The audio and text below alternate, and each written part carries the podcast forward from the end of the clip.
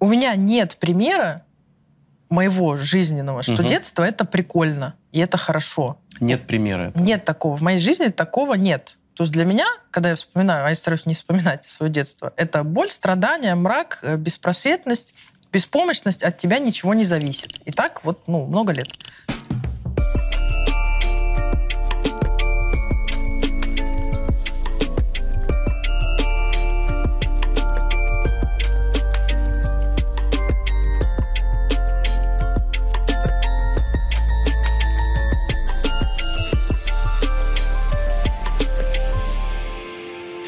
Так, Зоя, ты...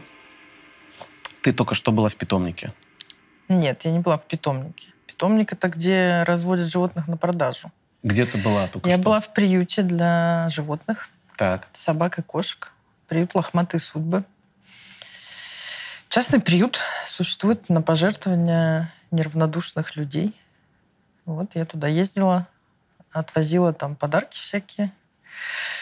Ходила собачек, кошечек там кормила. А какие подарки? Эм, Бровекта для обработки там от Ага. клещей. Эм, Лежанки, старое белье постельное, потому что там всегда тряпочки нужны. Что? Крупы еще мы привезли. Э, А там исключительно кошки и собаки, да? Кошки и собаки. Но иногда птицы у них бывают. Они их вылечивают и потом отпускают. Мне интересно, ты всех э, животных одинаково любишь? Я Или- всех люблю, я даже голубей люблю. Серьезно? Да. Во всем мире только я и моя мама любим голубей. То есть ты будешь той бабушкой, которая в конце своей жизни будет Я уже эта бабушка. гули, гули, гули. Я уже это? эта бабушка моя. То есть ты хлеб вообще никогда не выкидывала? С тех пор, как полюбила всех животных. Так- То есть черствый хлеб — это прикормка для голубей, Так да? не только хлеб мы покупали с мамой специально дешевую овсянку для Мгм. голубей, чтобы их кормить. Я как бы считаю, я вообще глобально считаю, что ну, животные первостепенные на планете. Ну, как минимум мы... с Они ни- здесь хозяева, а мы гости. типа, Ну, да? как минимум мы с ними, э, как минимум, в равном положении. И вот то, что мы доминируем, ну, то, что у у нас там в какой-то момент развился мозг, и мы придумали какие-то способы их убивать э, не в честной схватке, да, а вот оружие, там какие-то капканы, вот ага. это все. то, что мы придумали их разводить, эксплуатировать и так далее, я считаю, вот это неправильно. Ну, как будто крысы сами виноваты, что не придумали технологии, нет? Ну, понимаешь, где-то, возможно, существует параллельная вселенная, где у крыс развился мозг, а у нас нет. И там людей... Есть даже такой комикс или Э, мультик. И там есть, возможно, вот эти дезинсекторы, которые, если у тебя люди завелись, приходят и их там травят и так далее. У меня дети сейчас достигли такого возраста, когда они хотят собаку и кошку. Когда ребенок хочет собаку, это что? Я хочу что-то, просто что можно гладить, играть, но говно убирать. А, возить к ветеринару будете вы. Ну, у нас просто не было собак никогда, у нас были кошки. Серьезно? Да, я вообще не собачница. Ну, то есть... эм, я только вот, там, не знаю, последний, последнее время, когда вот начала, в том числе там, в приют ездить, еще ну, бывают такие там выставки, раздачи собак, какие-то такие штуки. Или у меня бывают фотосессии для какого-нибудь там фонда и для какого-нибудь Да, я приюта и события. И, ну, там ты вот с ними сталкиваешься, и ты понимаешь, ну, вот я только, ну, сейчас начала понимать прикол собаки. Вот какая Мгм. она. И мы уже где-то с год, наверное, с Ромой обсуждаем, э, что было бы прикольно, но это всегда упирается в то, что э, ей будет плохо. Потому что, в отличие от котов, как бы Которых собаки... вас уже два. Да. Собаке ты нужен, ну, ей прям плохо, когда тебя Да, нет, да, а да, нас да, нет да. постоянно. И то, что я Роме говорила, когда он начал, давай заведем собаку, то же самое, что ты своим детям говорил. Я говорю, а я буду гулять, значит, потому что я, я его знаю вообще прекрасно. Это все буду я делать. А, а если меня нет, а если я на гастроли уехала, там еще Ну да. что-то. Ну и в целом, то есть это собака больше ответственность, чем кошка. Мгм. Это факт. Ну, там еще есть момент, ну, э, какой-то дрессировки, и вот ты просрал этот момент, и Да. все, и у тебя неуправляемая собака, которая тебя не слушает. Да. Еще же говорят, что собака — это единственное животное, которое любит тебя больше, чем себя. Так ты вообще, я когда прочитала, знаешь, какой момент, что ты, когда уходишь из квартиры, закрываешь дверь, кошки знают, что ты вернешься, М. а собака всегда думает, что ты навсегда ушел. И поэтому они так... э, Вот знаешь, много видео, где хозяин возвращается решают, домой, и они так радуются. пиздюлей за разорванный диван, я его разорву, да? Ну, или поэтому они так тебе радуются, когда ты возвращаешься, а кошка Ты такая... жив? А кошка такая, что пожрать там есть? Да, О, не, слушай, вот ты кошатница, а я наоборот. Но при, при этом я разделяю больших собак и маленьких. То есть мне маленькие собаки вот вообще не заходят. Потому что у меня детская травма с того, что, знаешь, когда маленькая собака, ты вроде ничего от нее не ожидаешь, идешь, идешь по улице, она говорит, «Тяк!» Такой, ты, ты мразота. И однажды, короче, ну, от, э, от страха, ну, от неожиданного вот этого возгласа, я, я, я вот так вот ударил ее. Ну, шла какая-то там дев- девочка, и она и я прям... Я такой, ой-ой-ой-ой-ой, я не хотел. Да что ж такое? И, пожалуйста, мне есть, ну...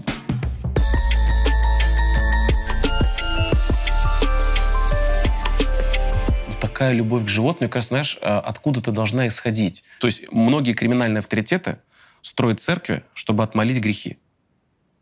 А, У тебя не было в детстве какого-то, может быть, с твоей стороны несознательно плохого отношения к животным? И либо ты видела, как кто-то а, отнесся к животным э, чрезмерно жестоко, что такой, пока я здесь, на этой земле, я буду животным ну, помогать. Слушай, я не прям сильно помню вообще детство, Потому что ты даже с любовью говоришь про вот эту всю... ну, потому это- что это все, да. То есть как я про свои фигурки и видеоигры, так же ты, про, понимаешь, про, про котов. Слушай, у меня вот наша первая кошка, мне еще года четыре было, она появилась, Муся. Просто кто-то котенка в подъезд э, подкинул, и мама э, уговорила папу забрать. Ну, то есть мы с братом такие, конечно, мы хотим. Она говорит, вы хотите котенка? Мы говорим, конечно, мы хотим котенка, мы дети, мы всегда хотим котенка. Вот, отец не хотел, он не любит э, Мгм. животных. Вот, в итоге мы его уговорили, взяли эту кошку, э, я ее обожала. М, ну, я помню точно, что она писала папе в обувь, и он ее тапками бил. Это я точно помню. И Тебе что это не нравилось. Я плакала сто процентов от этого вообще. Вот, я как ребенок, да, я помню точно, что у меня было идиотское, ну, короче, я не понимала, я ее раскручивала. Типа, мне казалось прикольно взять ее на руки и просто с ней кружиться, кружиться. И я хотела, что как человека, когда кружит, кружит, кружит, ставит, и ты потом, ну, типа, вот так Мгм. идешь. Я Смотреть, что будет с кошкой. да, вот. Но она меня никогда не царапала. Ну, мне кажется, кошки понимают, когда ребенок, типа, с ними хуйню делает, они понимают, что это ребенок. Думаешь? Думаю, да, на самом деле, ну, кошки вообще много чего понимают. Она, Муся всегда меня приходила утешать, когда я плакала, она всегда приходила. И вот я лежала на спине, допустим, лежу, рыдаю, она мне вот сюда ложится и просто лежит, пока я не успокоюсь. Вообще всегда. И когда я болела, она всегда ко мне приходила. Вот, она долго жила. Умерла она... Ну, не помню, какая-то вот уже болезнь, рак, наверное, был. Э, Ну, такой. Кошек тоже бывает такое. Да, конечно. Вот, потом у нас была слепая кошка. Она недолго, к сожалению, прожила. э, Тоже заболела. И вот она прям умирала, вот я прям сидела. То есть она уже так все меньше, меньше дышала, уже так лежала на боку. И я просто вот маме звала, мама на работе была, я говорила, она умирает. Мама говорила, ну, гладь ее, сиди. Вот. Потом, я помню, мама пришла, когда с работы уже умерла, Айван ее звали. Мы просто сидели, обнялись и рыдали с мамой. И мама тогда сказала, говорит, я давай не будем никого заводить, я больше не это не могу. И прошло пару лет, наверное, и я уже маме говорю, может, ну, все, типа, заведем. И она говорит, давай, а я хотела рыжую почему-то, ну, рыжего котенка.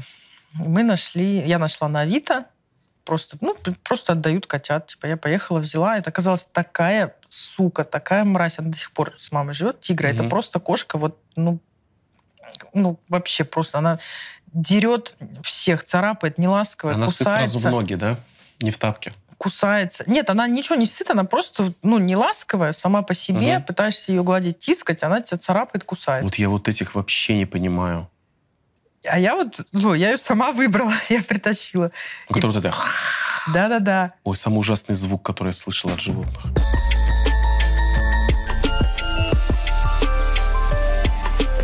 Второй момент, который хотел с тобой э, обсудить, помимо у нас, э, ну, как я понял, э, несравнимо с тобой любовью к, э, к животным, э, ты являешься одним из моих э, проводников в мир литературы. Я, бывает, захожу к тебе на страницу в Инстаграме, смотрю твои рекомендации. Одной из рекомендаций я воспользовался. Ты фанат книг, чтения, и ты делаешь это в удовольствие. Вот смотри, ко мне недавно после концерта в Сочи подошла мама с ребенком. Ребенку, мальчику 9 лет. И говорит, Иван, вот не любит читать. Что делать? Скажите ему. И он меня смотрит, типа, что-нибудь сделай. А я ему, короче, честно говорю, тебе сколько лет? Он говорит, 9. В 9 лет я ненавидел читать. Он такая, ну, прям, Иван, ненавидели. Я говорю, честно, а что вы ему даете читать? Ну, там, э, что-то рассказал, там, «Капитанскую дочку». Я говорю, я «Капитанскую дочку» не читал. Знаешь почему? Говорит, почему? Потому что мне было интересно играть в компьютерные игры. Я максимум, что читал, это комиксы мы там уже, ну, Иван шутит, наверное. Он, наверное, читал компьютерные игры. Я говорю, не, я действительно, я не читал, просто я не знаю, что сказать ребенку. Потому что, я говорю, э, маме говорю, я честно могу вам сказать, вот я... Э, ребенок должен прочитать, как мне кажется, вообще человек должен прочитать минимум три книги, чтобы очень интересно, чтобы понять, что чтение — это интересно. И вот я не знаю, какие у тебя вот эти три книги. Я начну с себя. Вот для меня эти три, тремя книгами стали э, в 14 лет «Три мушкетера». Потом у меня был огромный перерыв, потому что я купил компьютер, э, и там был Fallout 2. Потом у меня была вторая книга «Шантарам», и третья книга э, Халет Хасини «Бегущий за ветром». Ненавижу Шантарам вообще просто. Обожаю Шантарам и вторую часть до середины книги. Короче, и я такой, блин, я абсолютно понимаю детей, которые не любят читать. Я нет. А я, вот я объясню свое. Потому что у меня детство состояло из «надо читать», а рядом Sega Mega Drive на паузе. И я думал, а как так это... ты просто ты в богатой семье был, а если у тебя только книжки? Либо книжки, либо Хорошо. в потолок Смотри, смотреть. а у- другая ситуация. Я периодически ездил в Волгоград на лето, где у меня не было компьютерной, где у меня не было приставки. В- К бедной семье, к бабушке, к дедушке. В бедности. Вот. У нас было только две дачи, come on. А, И там у меня был вариант либо читать книги, Граф Монте-Кристо, извините меня, очень было круто. А, Теодор Драйзер, финансист для девятилетнего мальчика, нифига себе, говнище. Вот, э, капитанская это дрочка, все. Либо просто гулять и сидеть на лавке. Я просто выходил гулять, сидел на лавке, потому что я, я как только открывал, я, я помню, я перечитал «Граф Монте-Кристо», по-моему, в 21 год только. Я понял, что офигеть как интересно. Но я помню, я открыл, не знаю, в 9-12 лет «Граф Монте-Кристо», типа библия... книги для юноши. Я такой, я же юноша, это я аудитория. Я открываю, говорю, господи, какая муть, какой шрифт. Я, я умираю от скуки. Я лучше пойду на лавки, и просто меня пускай комары жрут. Я, я, и когда мне женщина говорит, объясните мальчику, я говорю, я тебя так понимаю. Вот у меня сейчас дочка не любит читать. И мы говорим прям... А я не знаю, как ей подобраться, потому что ей нужно прочитать там Денискин рассказы Драгунского, э, иначе Солодников не поймет ну, нас. это же... Ну, я мы же- такой, блин, А так кто я- шко- любил школьную программу читать? Ну, это же вообще другое. Ты прочитала хоть одну книгу в школе вот с удовольствием? Обязательная программа. Ну, Вот, окей, «Преступление наказание». Ты прочитала в школе с удовольствием? я его прочитала и решила, что я прочитаю всего Достоевского. И я в 15 лет прочитала всего Ты Достоевского. сейчас серьезно говоришь? 15 Да. лет, братья Карамазовы, Да, «Идиот», да. У меня у бабушки из-под поля. этот, полное собрание сочинений в черной У меня кожаной бабушки чулан, обложке. и там была библиотека и спальное место. Слушай, серьезно, в 15 лет всего. Достоевского? Да, я просто я подумала, это очень должна была классно. основать свою церковь, как Ну, минимум. Это очень классно, очень какое-то... Ну, то есть для меня, э, как сказать, я такая, это какое-то очень взрослое, что-то, ну, э, не вот это все сказочки или вот эти, которые книги, которые для детей пишут, да. Григорий вот эти Остер. приукрашенные, Мгм. да. Не, Остер это супер. А, но я такая, это что-то новое, ну, что-то черное, мрачное, Абсолютно. и я туда пойду. Так я решила.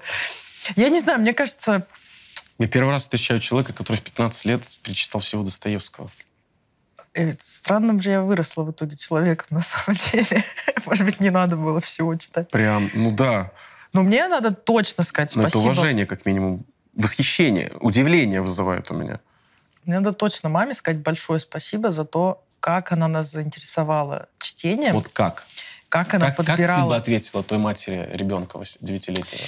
Да я вообще, ну, Вот как бы совет, читать. совет не знаю даже такой, как дать. Ну, то есть для меня просто само, что мне мама читала всегда в детстве сказки, мне это было очень интересно. Когда как- она читает. И как меня подловили... Ну, блин, я захотела научиться читать. То есть как меня мама учила Чтобы читать, понять, что там дальше, да? чтобы я сама не зависела от этого, потому что у мамы целый день дела какие-то, Ага. она почитать, она может час в день, а я-то хочу все время читать. А вот у нас дочка, вот сейчас э, сделали так, она читает сама пять страничек, потом на ночь ей мама тоже пять страничек. да. Но она была бы не против, если бы мама читала 10 страничек в день, а она просто вот так вот, еще. Не, у нас с мамой тоже такое было, когда она меня учила читать, и она меня уч- учила читать на Григории Остре. Вредные советы. которые- Сказки с подробностями. Сказка с подробностями. Это была первая книжка, которую я сама, ну как, сама прочитала, потому что я тоже там, вот сколько я прочитаю, столько мама. Но меня даже, помню, мне мама говорила, типа, «С- тормози, я уже столько тебе сегодня не успею прочитать. Мгм. Типа, ну то есть для меня это было как какой-то новый навык, которым обладают все взрослые, и мой брат, а я типа нет, ну, я тоже хочу как бы ну, разбираться в этом. Вот. А еще вот буквально недавно у меня мама эм, как бы спросила там нас с братом, не против ли мы. У нас есть... э, У меня есть двоюродный брат и сестра. Они небольшие. там 10 и 13, по-моему, Мгм. лет.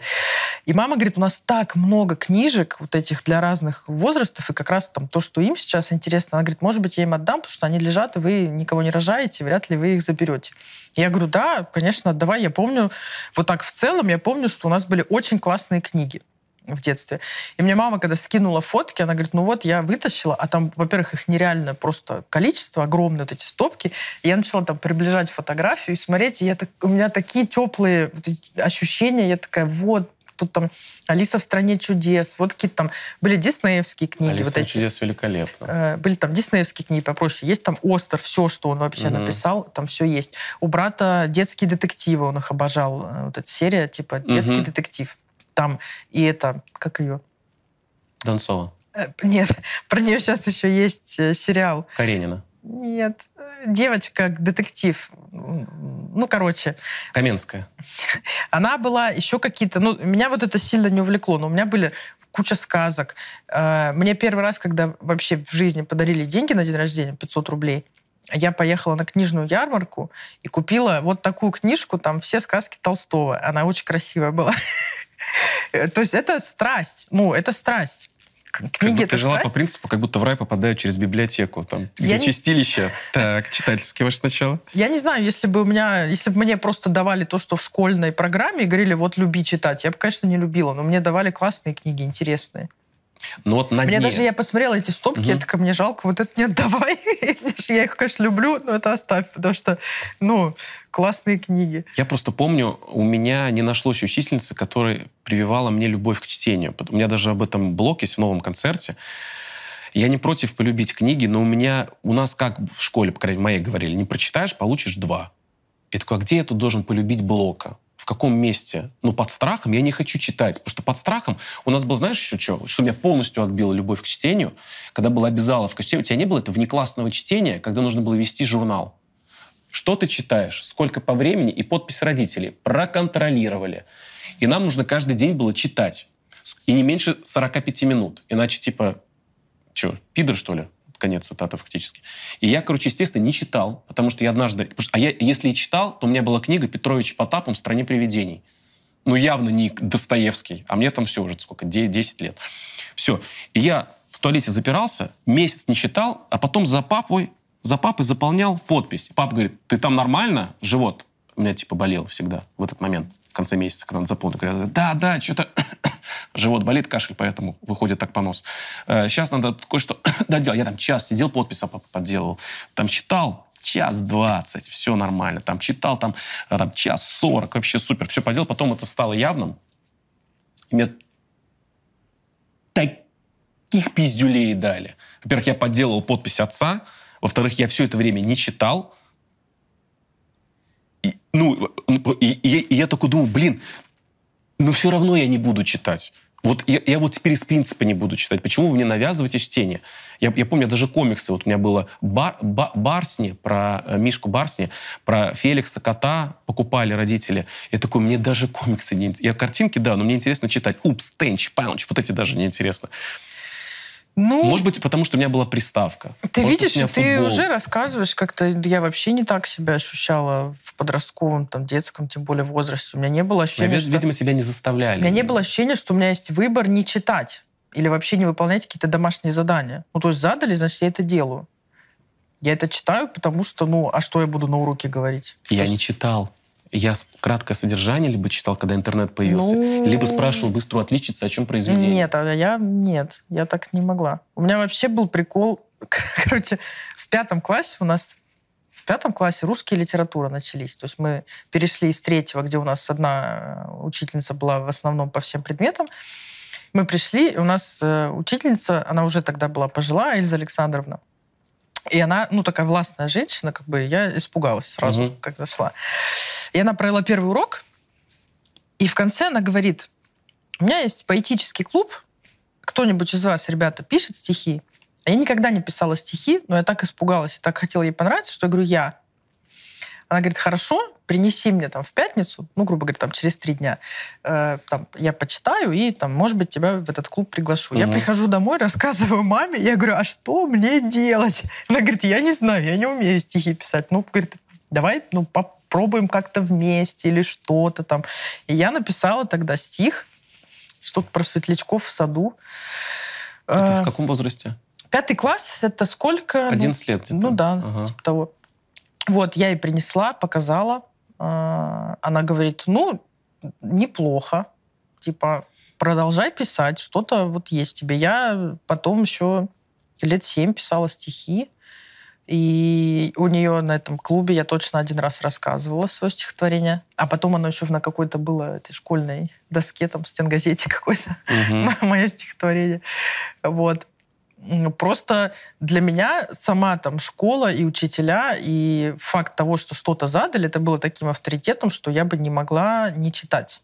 У меня тоже был, было такое, что если мне нравилась учительница, я хотел ей понравиться, и у меня всегда были пятерки по этим предметам. Что в институте потом. У меня были всегда автоматы с учителями, которые мне нравились. А, и то же самое было в школе. Но при, всем, при, при всей моей любви, помню, к Нине Григорьевне Грибковой, учительница по русскому языку и литературы, которая была... Она, знаешь, как описывала? Вот она при, умела при, прививать любовь к чтению, но она... Ну, блядь, ну потому что, ну, видимо, с книжки тогда для меня слишком все равно скучны, что это перевешивало. Знаешь, как она, вот, вот пример хорошей учительницы. Она была, к сожалению, недолго, в пятом классе. Она говорила, знаете, как хорошо, вот так вот вечером с книжечкой, со свечечкой сядешь и читаешь а если приставка дома есть, то тоже же круто свет включить и играешь. Но мне она рассказывала вкусно, но меня почему-то вот мне я не знаю, мне вот не знаю, я видимо, уходила, поздно книга досталась. Я уходила туда, это же уход. Это же уход в другой мир. Вот, интересно, кстати. Пожалуйста, я когда поняла, что, ну, у меня же не очень там все хорошо дома в детстве было. По поводу? Ну, по поводу там развелись родители, денег не было, мама а, пила. Во а сколько возрасте? Мне пять было, когда они развелись. Угу. Вот, то есть как вот промежуток времени, там 10 лет, с 5 до 15, э, постоянно ну, было что-то не в порядке. Ну, чаще всего с деньгами там и с какими-то, угу. ну, в том числе там с каким-то внутренним ощущением себя в школе, потому что вот я, у меня и денег нет, и одежда плохая, и как бы все это знают, и все такое. И помню, еще у тебя была прическа другая. Да. Вот. А потом ты приходишь домой, открываешь книгу и улетаешь. И этого всего mm. нет. Это все ушло. Как уход это... во что-то другое. Да, я, я поэтому я всегда за поем читаю. И читала, и читаю. То есть если особенно там я находила какую-то серию книг, это все, одна закончилась, вторая уже вот тут лежит. Я уже к первой к конце подхожу, и ночами я тогда читала и не высыпалась. И сейчас я так делаю. Если у меня вот я в 6 вечера начала читать книгу, она оказалась интересная, то я могу там до 4 просидеть, потому что я уже понимаю, что я ее сейчас дочитаю. Сейчас я с тобой согласен, вот в сознательном вот. возрасте. Да, И, а тогда это, ну, именно, да, как уход, 100% это было. Угу. Это приятная приятные эмоции вместо неприятных. Угу. И плюс еще какие-то новые миры, где я потом могла фантазировать, что это я. Мгм. что это я э, там герцогиня, и я сейчас не Ты за здесь. кроликом побежала, упала в А, нору. а да? я вот там, да. Это я, у меня вообще не вот это все, я вообще в Португалии. Ты Гарри Поттер когда начала читать? Я Гарри Поттера не читала вообще. Я фильмы смотрела. Ну вот и мы и рассекретили эту девчонку. Мне когда-то там э, сестра моя, ну, у меня еще есть двоюродная сестра, э, она взрослая, ну, ей 29 сейчас. Она мне Мгм. когда-то э, приезжала ко мне в гости, она говорит, я вот читаю сейчас вторую книгу, а вот тебе первая, типа, филос... Гарри Поттер и философский Мгм, камень. И я начала Оранжевая, читать, помню. я начала читать, я такая, какая-то хуйня вообще. Серьезно? Для в каком детей. возрасте? Ну, может, мне было лет 18, не знаю. Офигеть, мне в 23 так зашли дары смерти. И Я такая, это вообще как-то для детей залупа, все. Я, я пошла, мне надо курить на углу и пить пиво. Вот. Мгм. А, я посмотрела в итоге в 25 лет, я посмотрела вот так просто подряд всего Гарри Поттера. До охуе- этого ни разу не смотрев, да? Ну, первый Да. раз вот так. Да, Ага. охуела с того, как мне это нравится, теперь пересматриваю минимум раз в год. Вау. Ну, То есть для тебя читала. это как для меня «Три мушкетера», да? Для Но меня только это Не 8 раз в год. э, вот когда мне грустно и мне что-то вот хочется какого-то приятства, какого-то праздника, у меня есть определенные фильмы, которые я пересматриваю, чтобы поднять Один них Гарри настроение. Поттер, да? Да. Прикольно. Но философский камень я не смотрю никогда, он там слишком маленький. Я со второго начинаю. Где уже хоть ну, чуть-чуть лицо вот это Да, от- да, от- да, да, да. опухлость Где хоть какое-то есть сексуальное напряжение между Гермионой и Роном, да? Есть такое, да. А у тебя, по-моему, у тебя нет Лего э, Гарри Поттер? Есть у меня сова, вот это... Да, точно. И, По-моему, мы с тобой Букля. еще переписывались. Да, да. Когда я начал тему в кругах, что нужно радовать своего внутреннего ребенка, Да. не слушать мать или отца над тобой, который говорит, зачем тебе это? да. Я думал, покупать, не покупать. За 27 тысяч рублей. Прекрасно. По тем ценам это копейки вообще. Сейчас их вообще нет. Слушай, и что ты, ну ты когда собрала, ты кайфанула? Да, у меня там только не получается блядское письмо собрать. Там вот все, типа там три книги, вот тут палочка, сверху сова на этом всем сидит. Ага.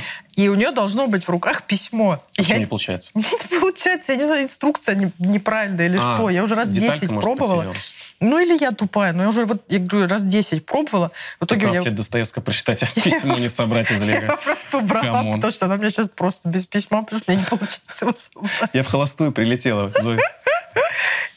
Не могу. Вот мы переехали, я ее перевезла аккуратно в квартиру, поставила и такая, вот здесь сейчас соберу уже точно, все, вот теперь уже и место у нее есть, все, и будет не получается.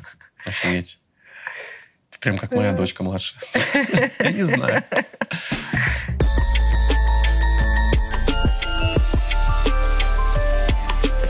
Слушай, ты такую тему э, задела, тему э, развода. Эм, как ты вообще к этому относишься? Вот сейчас, в принципе. К разводу? Да. И как ты тогда пережил? Было что-то такое, что «А, либо пять лет это не тот возраст, когда ребенок драматизирует? Слушай, я плакала, я расстраивалась, конечно, но я не понимала, как бы, и не могла понимать, ну, как бы, что происходит на самом деле. Почему папа с мамой не могут быть постоянно Да, жизнь? и то есть мне нужно было, чтобы кто-то был виноват. Я решила, что папа виноват, потому что мама, ну, я маму всегда...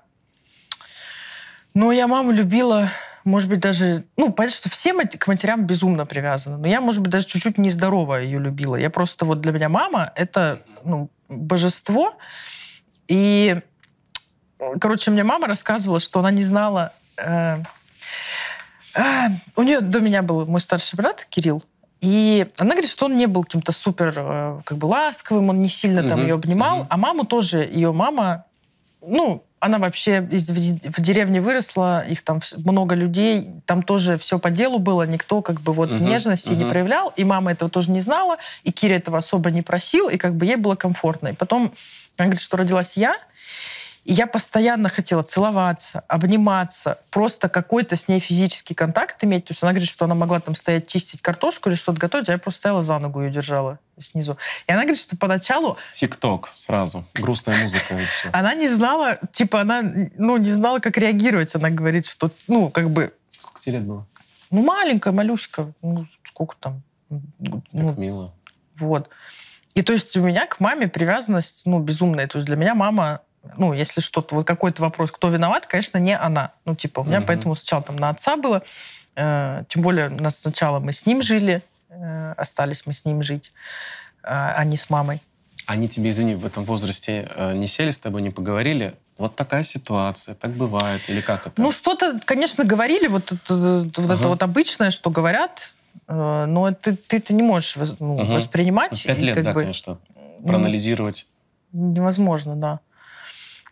А, ну, я просто потом очень много с мамой разговаривала, когда вот я стала там подростком. Мы с ней стали подругами, и мы стали, вот у нас были там ночные разговоры, мы могли тоже. Мне в школу, ей на работу, мы сидим там до двух, до трех ночи. Она мне рассказывает вообще свою жизнь, свое детство, как они с отцом познакомились, как они э, там решили пожениться, как они вначале жили, там вот это все. И когда я уже смогла какую-то там цепочку понять их жизни, у меня, во-первых, меньше стало там к ним вопросов и претензий, а почему вы развелись, там просто все понятно. Ну, им было 18 лет, они поженились, угу. никого не видели, ничего не пробовали, сами не... не знали, кто угу. они, что они хотят. В 21 у них уже родился ребенок, это уже ответственность, это все. Отца в армию забрали на два года, мама одна здесь как-то пытается, молодая мать первый раз. И там бабушки помогают, потому что денег нет. И, ну, в целом, как бы для меня странно, что вообще меня родили. Потому что им тяжело очень было, очень было тяжело с одним ребенком.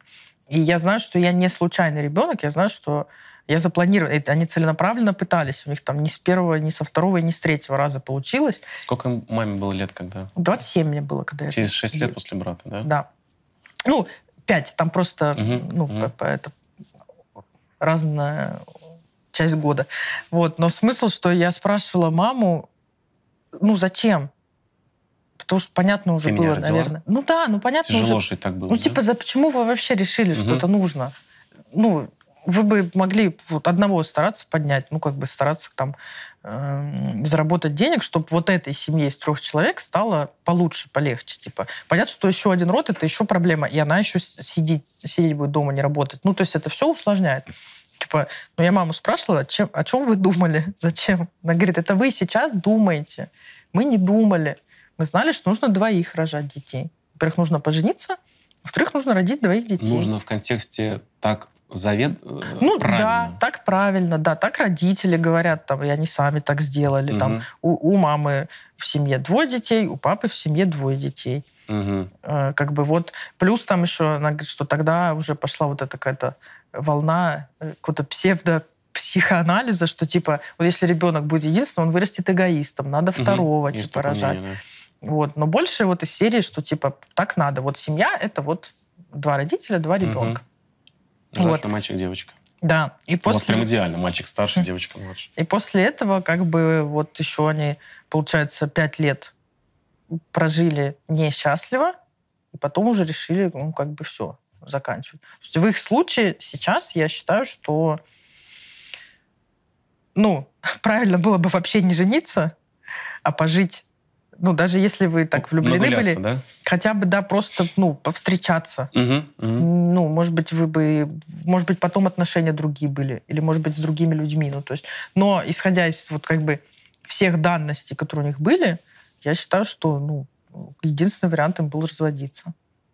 А смысл, чтобы дальше просто, ну, жить э, несчастливыми. Ну, у тебя такое же отношение, видимо, как у меня с женой к разводу, то есть это если уже нет любви ради детей, не надо, так сказать, ну, каких вы, детей тоже высасывать. Ради котов? Ради котов, да. А, у тебя вот эта ну, позиция child-free а как-то связана с тем разводом? Я думаю, что ну, я, наверное, до конца не узнаю никогда, угу. как она сформировалась. Я думаю, что она все-таки частично идет оттуда, потому что, ну, даже не с разводом, а просто я у меня нет примера моего жизненного, что угу. детство это прикольно и это хорошо. Нет примера. Этого. Нет такого. В моей жизни такого нет. То есть для меня, когда я вспоминаю, а я стараюсь не вспоминать свое детство, это mm боль, страдания, мрак, э, беспросветность, беспомощность, от тебя ничего не зависит. И так вот, ну, много лет в целом. Ну, кроме вот каких-то ярких там приятных, прикольных событий, типа Достоевского там, или еще чего-то, дачи. Ну, то есть в целом у меня, вот для меня это не хорошая часть жизни моей. И у меня, в принципе, нет такого, что, типа, вот я сейчас кого-то рожу, потому что я такая, я кого-то рожу и обреку вот на это, А почему сразу обреку на это? Потому что для меня, то есть я могу рационализировать с тобой сколько угодно, я но для я меня понимаю, детство... думаю, ты это много... сам- Но это- для меня да. детство равно плохо. Это уже сидит э, там. Это не вот тут, где я мыслю. То есть я, я плохо отношусь к детству, потому что детство это плохо. Я не хочу, чтобы кому-то было плохо из-за меня. Так, это Может быть, одно. кому-то... и- Просто не хочу, потому что сразу говорю, я к child free вообще абсолютно нормально отношусь, э, ну, с пониманием и с уважением. Просто так это же от тебя зависит, условно, будет ли ему хорошо или плохо. Это мы можем рассуждать об этом. Да, Но как да. у меня установлено э, Ты ему сознательно, извини, не будешь плохо делать. с детства на каком-то глубоком уровне, я просто ну, не допущу того, что я рожу. Ага. Потому что, ну, это одна часть. Вот, Мгм. вот как бы для меня, м, ну, я и в целом, и когда выросла, ну, у меня было много вопросиков вообще к этому миру, и зачем меня в него родили. Ну, так, если условно. Ну, мне не нравится наш мир. Мгм. Ну, С точки зрения... того, что тут все неправильно. Ну, Мгм. как бы много зла, Мгм. много ненависти, много страданий. Мгм. Страдают люди, страдают дети, страдают животные. Э, Происходят э, какие-то вообще неправильные вещи. А, Мне тут, ну, в целом, мне сейчас в моем маленьком мирке, который я себе создала, Мгм. хорошо и нормально. Но в целом, как бы мне все еще не нравится мир, Мгм. а также не нравится то, что я ничего не могу с этим сделать. Глобально. Да. И я должна вот так жить. Э, Я, опять же, не хочу, чтобы э, э, рожденный мною человек в какой-то момент пришел и сказал, ты видела, что там происходит? А в книгах почему-то добро побеждает зло, да? Да, ты, ты думала, чем, когда вот это решила ванну меня родить? Это еще один момент. Другой момент — это просто ну, банальный эгоизм и нежелание большую часть своей жизни отдавать материнству. Абсолютно. Потому что, ну, как бы я понимаю, у меня нет э, розовых очков, что это все несложно, и силы придут вместе с ребенком, и муж будет вообще сильно помогать, и я смогу и столько же работать, и карьера у меня будет продолжаться как бы в том же темпе, как мне хочется и так далее. Ну, то есть тут уже просто выбор. Слушай, ну каждый находит счастье в своем. Я, я тебя сильно понимаю в плане того, что этот мир вообще не такой, какой мы, как, а как мы читаем в сказках, что в итоге все хорошо. Но, знаешь, вот я почему-то про себя могу сказать. У меня, у меня детство было, в принципе, клевое. Ну, я слышала, Сега там. Да, Mega Drive дачи. 2, вот это все. То есть мне грех жаловаться на то, что я что-то не имел. Да, в какой-то момент у нас было яблоко, это десерт, но это было недолго. То есть благо э, рвению моего отца, потом это Яблоко у них было, ты смотри. ну вот извините меня. Вот, с нашей, э, с подушкинских ферм. Вот, э, то есть мне как бы, я не могу пожаловаться, что у меня было какое-то бедное детство. Я считаю, ну, это большой комплимент там, моему отцу и моей матери. И э, когда меня там наз- называют, типа, он гемошник и так далее, ну так это не я в этом виноват. Во-первых, никто в этом не виноват, и просто порадуйтесь за меня, если я такой. То есть в этом плане я тут детство, то есть, но я почему-то всегда э, хотел, даже уже будучи ребенком, иметь детей. То есть я не знаю, как вот ты, любовь к животным, откуда ты возникла вот так вот, как с, э, с небес сошедшая к тебе в голову, в гены. Так же у меня, я помню, я увидел маленькую девочку, Звучит пока очень плохо. А, Эта дочка была моей крестной, Лена из Волгограда. Она сейчас выросла, уже вышла замуж, все там хорошо. Я помню, я с ней играл, и такой у меня как будто, знаешь, грузилась, грузилась информация, я мечтаю иметь дочку. Больше всего в этой жизни я мечтаю иметь дочку. Я э, понимаю, когда ты говоришь, что это ответственность, сильно тебя понимаю, познав некий геморрой детей, с одной стороны. Но когда я вот сейчас приезжаю домой, как ты говоришь, я понимаю, к чему, кому я приезжаю. Вот у меня то же самое. Я понимаю, что это, особенно когда у детей отит где-нибудь в Турции, и это стресс, когда ты кто-нибудь, антибиотики, ну, когда вот эта паника. У меня в этом плане жена молодец такая, релакс, мать здесь, все. А, но когда я прихожу домой, и вот сюда, знаешь, бежит в коленку, обнимает одна дочка, вот здесь бежит, обнимает вторая дочка, это ее отталкивает и говорит, нет, тогда я заново, это все обнуляется. Я, пусть идет Алина, я... Я такой, ну, я такой, блин, я понимаю, что этот мир не идеален, я, но я постараюсь вот вокруг нашей семьи, как глава семьи, вот создать условия, где чуть-чуть, ну, есть какое-то какое подобие сказки. Потому что я вообще не вижу смысла что-то творить, что-то там веселить, э, что-то зарабатывать, если я, ну, это не вот ради них. То есть я вот, э, я не знаю почему, но я именно, именно девочек маленьких вот я не понимаю, как это вырулить. Помогите кто-нибудь. Не режьте вот это, пожалуйста. Вот это не режьте. Соблюдайте контекст, уважаемые тиктокеры. Соблюдайте контекст. Ну, я не знаю. То есть я даже на детских площадках гуляю там с детьми. Я люблю гулять один и в плаще. Короче, я иногда... То есть меня девочка маленькая умиляет, а маленький мальчик почему-то... То есть не вызывает никаких эмоций. Я не знаю, откуда у меня Может это быть, у тебя в детстве были конфликты с мальчиками, а с девочками не было? Скорее всего, знаешь, у меня была конкуренция с мальчиками, ну, как у всех. То есть в этом плане, знаешь, я э, такой хотел, собственно говоря, мы как-то плавно перешли к этой теме. Мне очень часто комфортно в женском коллективе, нежели в мужском. Потому что в женском коллективе я не должен никому, ну, как не мериться писюнами, знаешь. А в мужском от меня постоянно э, как будто требовали, покажи свой уровень тестостерона на деле как, вот, ты, как ты бьешь. Ну, вот у меня такие там друзья, друзья были в школе, которых, в принципе, очень люблю. И э, я любил какое-то время вообще, я фанател от Spice Girls, от Натальи Арейра там. Э, и то, что я там начал слушать в итоге там тяжелую музыку, это было, я этого в одном даже монологов буду рассказывать, э, что это была моя попытка себя перестроить, чтобы соответствовать требованию общества. Mm. То есть быть с мускулиным сообществом, какому я и должен принадлежать изначально, имея как бы половой признак. И вот у тебя, грубо говоря, сейчас есть два коллектива. Женский стендап, чисто женское там, сообщество, и круги на полях где чисто мужское, там, не считая нас с Бебером условно, э, и просто где тебе комфортнее? Мне вообще всю жизнь было с парнями комфортнее. Вот но, вас, вот. но учитываем то, что у меня всегда была одна какая-нибудь лучшая подруга, mm-hmm. ну вот в данный период жизни, она обязательно есть. То есть не так, что я только с парнями общаюсь. Но я думаю, это отчасти от того, что меня в том числе воспитывал старший брат. Угу. И он меня начал брать там сначала не по его желанию, типа, возьми Зою с собой, а, вот вы там будете в футбол играть или что-то там, шалаши строить, там, не знаю, с тарзанки прыгать. Потом уже, а, когда он понял, что я норм, он меня стал просто... Ну, то есть для меня, вот у меня есть как бы огромный пласт людей, просто у меня брат очень общительный, у него всегда очень много друзей, э, было везде. Я не такая. У меня всегда мало друзей. Вот, тут, угу. вот они у меня вот тут.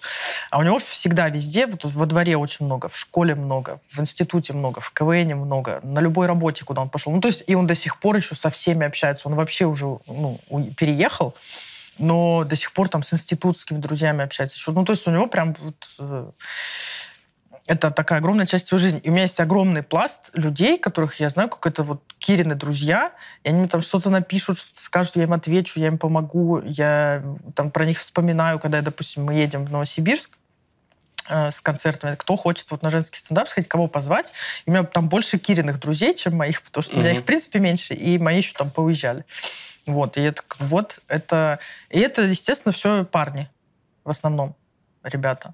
И у меня как-то, ну, не знаю, тоже это или сформировалась такая не очень женская модель поведения у меня, или она изначально была, и просто она вот в этом раскрылась, что мне комфортнее вот в как... пацанячье общество, оно же такое более циничное, э, над кем-то Честное. смеяться. Ну, больше мы не сидим, не говорим там вот о своих чувствах и кого как девушка бросила или что-то, а мы больше угораем над чем-то, высмеиваем что-то, какие-то приколы, какие-то песни, какое-то что-то. Вот. Э, но мы чуть больше, наверное, в лицо говорим. Ну, может быть, да. Я вот, еще, я вот еще вообще не... Вот как-то интриги какие-то вот... А она про, она вот, ага. а она про меня сказала тому парню что-то плохое, чтобы там самой с ним замутить. Они, ну, короче, меня это все так... Я это не умею и не хочу учиться вот этим заниматься. Мне проще, вот когда мне сказали в лицо, типа, ты как-то вела себя как долбоебка. Я угу. такая, ну, неприятно, угу. но я действительно так. Ну, типа вот. Поэтому у меня всегда ну, были друзья парни, мне с ними комфортнее, э, и ну, зачастую я как бы очень благодарна парням, в том числе там, с кем мы работаем. У нас же все равно не чисто женский коллектив, да. у нас авторы парни. Как я им благодарна за то, что я ничего не знаю о их проблемах вообще. Ничего. Я говорю, как дела? Он говорит, заебись. Нормально. Я говорю, просто хорошо. Вот. Если ему что-то надо, он пишет, защемило спину, можно сегодня не работать. Конечно. Вот. Э, э, с девочками не так, конечно. Там погружение, ну, как бы максимальное. У тебя хочет или нет. Вынужденная эмпатия, да? Ну да, просто я, как сказать, не то, что я там сама о себе никогда ничего не рассказываю или еще что-то, просто, ну, этого много иногда становится. Я такая, зачем я вообще вот это про них знаю? Ну, зачем Мгм. мне эта информация? Непонятно. Но я это знаю, потому что ну, я вот в курсе. Я не очень люблю там какие-то слезы на работе. Ну, для меня это вообще нонсенс. Как бы Слезы уйди- на работе, что когда у кого что случилось, он поделился. Нет, когда вот от работы человек заплакал, вот что-то его так расстроило. От работы? Шутка типа работе. не зашла? Ну, там не, не попало в основную. А, Я тебе говорю, что ты не попал в основную, ты начинаешь плакать. Я тебя начинаю успокаивать. Я так не хочу. Я хочу, не попала в основную, все, пошла писать. Плачь потом в туалете, ну, как все, как я. Незаметно. Ну, чтоб, как бы, это же мы же а по ты когда работе. говоришь, что ты не в основной, ты потом выходишь, что ли? Ты, господи, какое я чудовище. Блин, если человек заплакал, я потом думаю, не чудовище ли я. А если человек сказал, да, все понятно, я постараюсь Мгм. там к следующей, ну, все нормально. Это был ну, обычный процесс такой, типа. Особенно сейчас, когда мы уже не первый, не второй, не третий год этим занимаемся. Да, основную, кто там, не знаю, это, это основная вечеринка, где уже готовые монологи практически, которые бесписались две недели, либо месяц. И там понятно, условно, как это контрольная работа для комиков. Либо ты попадаешь с пятерочным монологом, 4 с плюсом, 4 иногда, либо ты не попадаешь, значит, твой монолог не готов к съемкам, не говоря уже про основную вечеринку. Основная, вот, да. Вот. Эмоции, ну. Хотя у меня тоже иногда бывает. Я стараюсь, и всегда стараюсь сдерживать и не допускать, но у меня тоже бывают э, непрофессиональные моменты какие-то Типа какие? с эмоциями. Ну, когда я, допустим, было такое, что я кричала на девочек. Хотя я не, не считаю, что так нужно делать. Ну, то есть я... Кричала, будучи над ними э, главнее, да? Да, да. Ты как То креативный есть, продюсер. то есть я не смогла донести э, ну, свои мысли и какие-то свои там замечания, не смогла донести в корректной форме. Опять же, я считаю, если мы по работе, то ну мы по работе. Мгм. И это включает в себя ну, какое-то общение. Субординированная. Ну, и, как сказать, ну, профессионально, понимаешь? То есть вот когда для меня, когда эмоция появляется в этом разговоре, оно уже становится менее профессиональным. То есть если я на тебя начинаю кричать, Мгм. ты имеешь право задать вопрос, а с хера ли ты на меня кричишь? Мгм. Ну, ты мне кто? Э, Мать, э, ты мне муж, там, кто? Почему ты на меня кричишь? Позволяешь себе на меня кричать? Ну, то есть я сама не кайфую и не хотела бы, чтобы на меня мой начальник кричал. То есть я предпочитаю какие-то, ну, спокойные разговоры. Вот. В, в этом, ну, мой минус, что... Я не говорю, что это постоянно происходит, но были моменты, что я такая... Ёбаный ПМС. Ой, я вообще забыл, да, что бывает такое.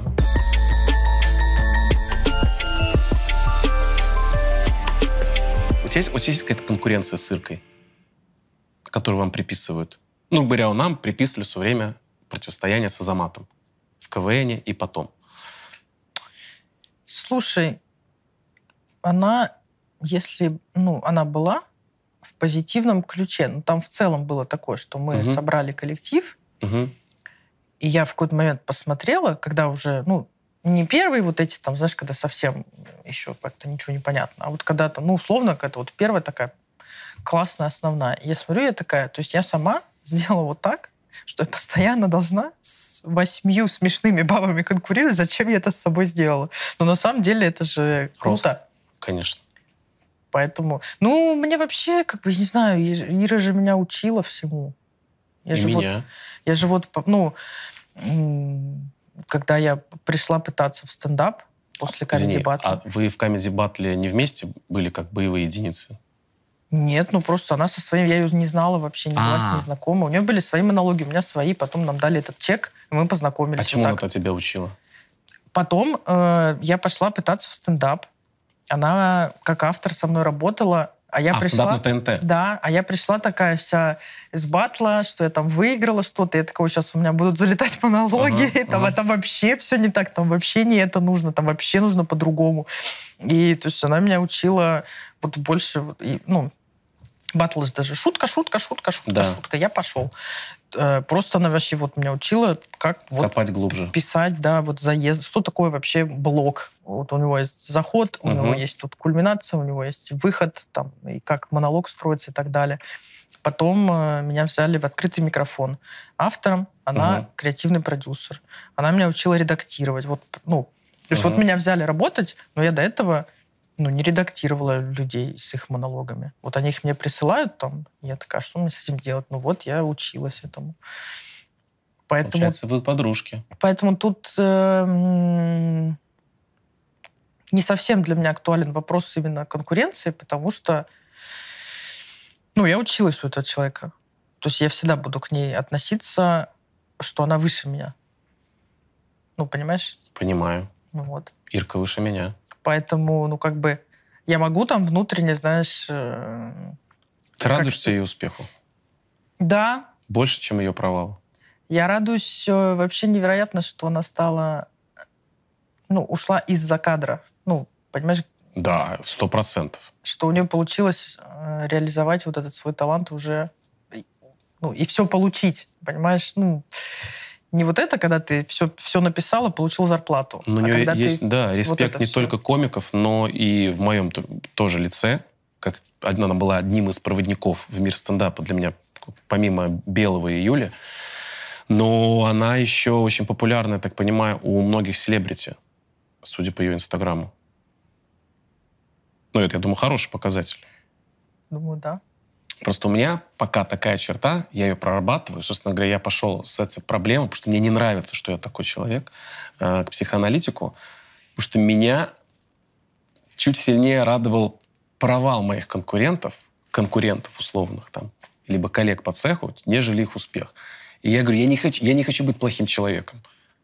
Слушай, ну а есть же, это же не обязательно только вот эти два состояния, что тебя радует провал или, или радует успех. Ну, может быть, ты можешь просто, как сказать, я, ну, не прям там, знаешь, я не отмечаю все Ирины успехи, не сижу не хлопаю дома. Я такая, ну, э, бывает такое, что я такая, ну, вот это есть. Мгм. Типа она сходила, там, допустим, в какую-то передачу, куда Мгм. я хотела, меня туда не звали, а вот ее позвали, она Мгм. сходила, я такая, ну, Ну, я и не радуюсь, и не злюсь, ну, просто, типа, я осознала, что, ну, вот есть такое, типа.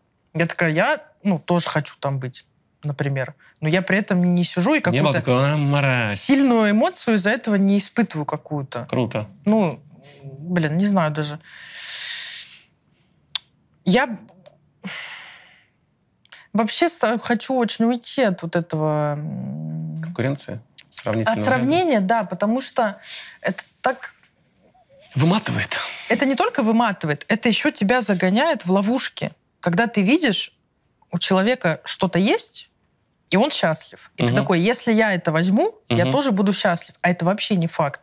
Мне, может, вообще другой... Мне вот, чтобы быть счастливой, надо в приют собачий ездить. Это Мгм. вообще Мгм. абсолютно, ну, просто каждый человек это, ну, другой мир. И у меня, ну, раньше вообще очень много этого было, что я такая, а вот если бы я сдавала как Варя, а это вообще, ну, во-первых, в принципе невозможно, потому что мы очень разные люди, Может И быть, очень- не знаешь, как Варя к этому приходит. разные какие артисты и так далее. Да. И, ну, и- я расстраивалась, что я такая, блядь, в какой-то момент просто Варя же не сразу появилась. Мгм. Она Варвара Щербакова. Да, Мгм. она попозже пришла. И раньше все наши какие-то мероприятия закрывала я. Типа Мгм. я финальный комик. Вот Мгм. этот, который разъебал, и Не закончили. закончить передачу, да. да. А потом появилась Варя. И стало очевидно, ну, что закрывать должна она, потому что она разъебывает сильнее всех. Своей вот этой вот мимикой. Ну, вот у нее, Ну. ну, объективно реакция у нее самая сильная. После нее я пробовала выходить, для меня это вообще просто, ну, э, худший Я вариант. был на том моторе, по-моему. Я худший. То есть все, это, ну, я не могу. Моя, после вот ее энергетики и того, как она изнасиловала зал, я выхожу со своим текстом и, и все, и нахер иду. Вот. И мне было тяжело в какой-то момент принять, что я больше не финальный комик. А, а потом мне стало вообще плевать. Как ты к этому пришла? я не знаю. Сама как-то? Ну, просто как-то вот время шло, и я такая, а что я переживаю? Во-первых, э, это в том числе моя передача, ну, которую я делаю. Это же офигенно, что у меня есть такой смешной комик, ну, у нас в передаче, которого люди обожают и ждут, и вот он так классно закрывает. Нет такого, что можно любить только или Варю, или, или меня. Мгм. Ну, типа, человек может любить вообще нас всех. Или меня, ее, там, и Машу, и Надю, там, или еще, ну, то есть... А потом я вот, ну, поняла про вот это, что вообще всем разное нужно для счастья. Мы когда, э, собственно говоря, психоаналитиком начали обсуждать эту тему, почему некоторые люди так завидуют и ожидают э, провала своего конкурента, типа условно конкурента, он говорит, что это все идет от того, что вы до сих пор соревнуетесь за внимание своей, своей матери с другими мальчиками. То есть вы делаете проекцию брата, ну, условно, там, не знаю, Лешу Щербакова, а мать — это аудитория. Но у вас уже есть аудитория, и она вообще не э, знак равно по отношению к аудитории Щербакова. То есть у вас разная аудитория. И от того, что он будет успешным, не факт, что от вас аудитория, вот эта мать, от вас откажется в пользу нового любимчика. Мы долго с ним это раскручивали, потому что это была одна из моих главных тем, причин, почему я пришел в психоанализ. Я просто, я, ну, я не хочу быть плохим человеком. Мне не нравится, что я трачу огромное количество энергии на то, что наблюдать, как, сколько подписчиков у Лехи э, прибавилось за месяц. Говорю, я не хочу, я люблю Лешу. Я хочу, чтобы у него все было хорошо. Он хороший человек, хороший семенин. Ну, поч... И он говорит, да, и сейчас я уже, когда к этому уже пришел, такой, в принципе, у меня стало меньше тратиться энергии на вот это вот мониторинг, и я больше эту энергию направляю в детей, э, я э, в монологе. И для меня сейчас это больше не вот это, ах ты, блин, говорит, о, круто, и я буду еще лучше стараться. Знаешь, что сейчас вот это для меня есть как бы катализатором к ускорению моего творческого процесса. Прикольно. Я тоже когда-нибудь себе куплю Porsche, там, условный. А у тебя нет такого, что еще ты ну, в какой-то момент понимаешь, что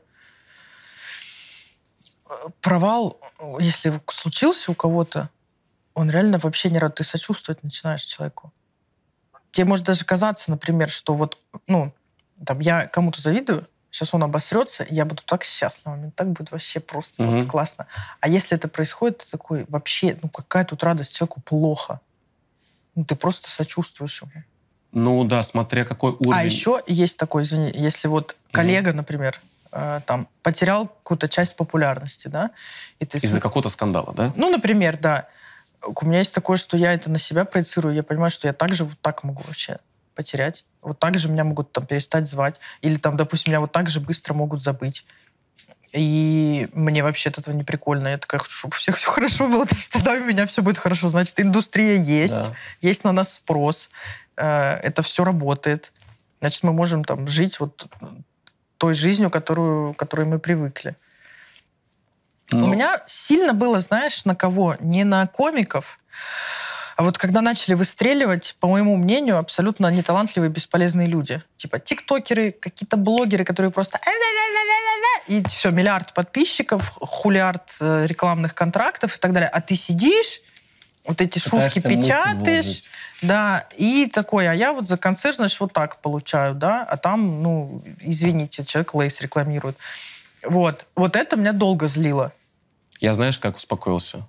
Я задал себе вопрос, а я хотел бы также под музыку кривляться, и был бы ли я доволен собой в свои 30 с хвостиком лет? Я такой, нет.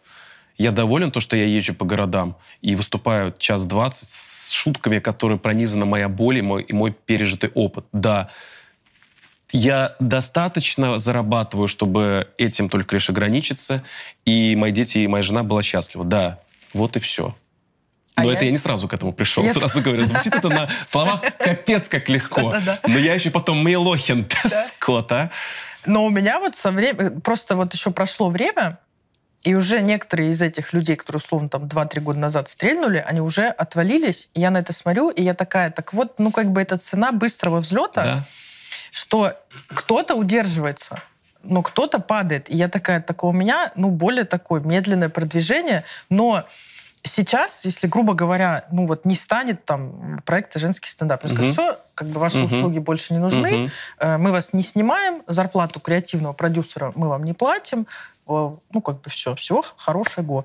Я такая, ну, я не пропаду все равно.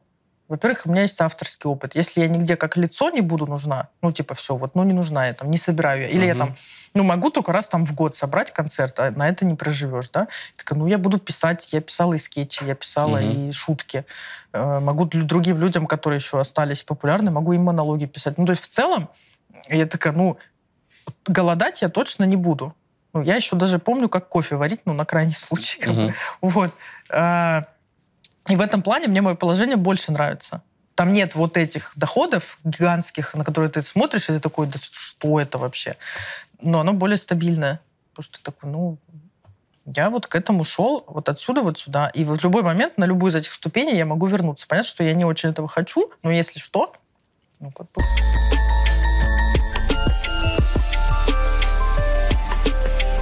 Я бы вообще хотела прекратить выступление и в следующий раз выступить, когда я этого захочу.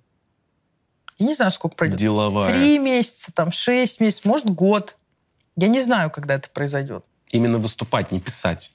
И написать, и выступить. Вот ничего не делать, пока не захочется. Потому что я, ну, на рельсах из себя уже очень много лет выжимаю просто потому, что у меня есть сроки, и мне нужно. Uh-huh, uh-huh. И мне нужно. И мне нужно вот на эти концерты выступать, и мне нужно на этих техничках выступать. Я не, не хочу этого. Я захожу, у нас вот бар Тума, где у нас последние годы идут технички. Э, я уже подъезжаю туда, у меня чуть-чуть все портится настроение. Uh-huh. Я туда захожу, все, пизда. Просто мне плохо. Я не хочу. У меня был момент, когда я вот на полгода перестала выступать, ну, уже давно это было. Просто перестала, и мне не хотелось, и мне было классно, а потом мне захотелось. И это было так, ну, необычно. вот, я вот то ощущение хочу, что я ехала на какой-то сраный вообще открытый микрофон, богом забытый, где там будет шесть человек. Я хотела туда, угу. я хотела там выступить и хотела это рассказать. Сейчас, ну, как будто... Э- ну, как будто еще уже хочется ну, развиваться, потому что я такая, ну, я знаю, как вот это делать. Ну, я знаю, как сделать, чтобы вы каждые там 30-40 секунд смеялись. Я это отточила, как бы это, получ... это пройдено. Это как Стюарт Ли в своем концерте говорил. Я знаю, я знаю, что я смешной. Мне не интересно соревноваться с комиками за то, кто смешной. Я знаю все эти обманки. И мне не... я знаю, что я очень смешной. Вот, и мне уже, наверное, хочется снова куда-то, где я полный ноль. О. И где мне будет страшно, и где буду ошибаться, и где мне будет сложно, где мне придется себя перебарывать и чему-то учиться, и в чем-то расти. Вызов, короче, хочешь новый какой-то, да? Как будто нужно. Ну, знаешь, когда я чувствую, что... Э, конечно, и вот так можно тоже жить дальше. Ну, как бы не пробуя что-то еще, ну, я вижу там на ближайшие хотя бы пару лет, вижу эту жизнь. Вот монологи, может быть, еще концерт, ходить вот на всякие передачи, пока приглашают. Передача. Уже не первый человек, какие-то шоу, передача. Какие-то шоу, передачи, приглашают, какие-то концерты, какие-то корпоративы.